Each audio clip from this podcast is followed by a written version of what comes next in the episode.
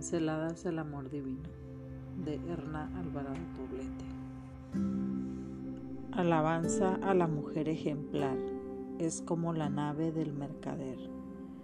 Mujer ejemplar no es fácil de hallar, cual si fuera un barco mercante, trae de muy lejos sus provisiones. Proverbios 31, 10, 14. Los primeros barcos mercantes se construyeron alrededor del siglo III a.C. No solo navegaban el río Nilo allá en Egipto, sino que también osaban adentrarse en mar abierto para acceder a los puertos de otros países y sus mercados.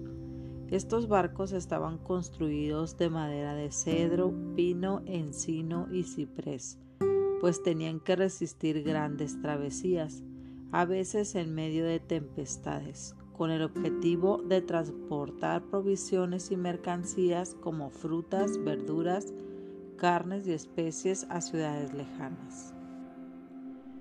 He aquí que el autor de Proverbios, el sabio Salomón, hace una analogía entre un barco mercante y una mujer ejemplar.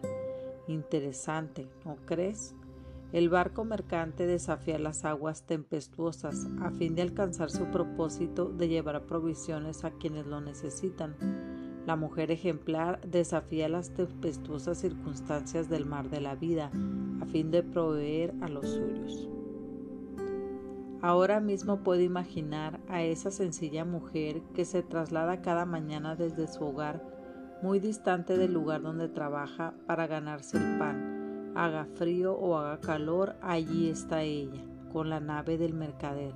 Permanece empacando víveres en una tienda de comestibles con el propósito de conseguir unas cuantas monedas que con gran regocijo lleva a su hogar al terminar la jornada.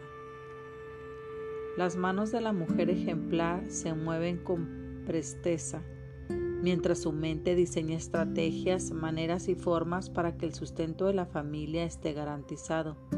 En la prosperidad y en la adversidad, ella confía en el proveedor divino y pone todo su empeño en las tareas que la vida le impone.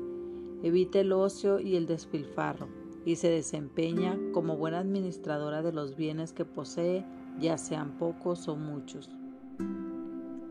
En medio de un mar de pesares, problemas y circunstancias adversas, esta mujer virtuosa puede navegar segura, sabiendo que Dios lleva el timón de su embarcación.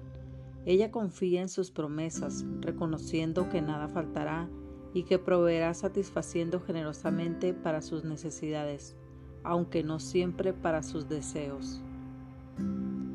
Hoy, al comenzar el día, entregue el timón de tu embarcación a Dios Solo así tu familia y tú llegarán a puerto seguro y te convertirás en ese tipo de mujer que la palabra inspirada alaba y presenta como ideal femenino para el Señor.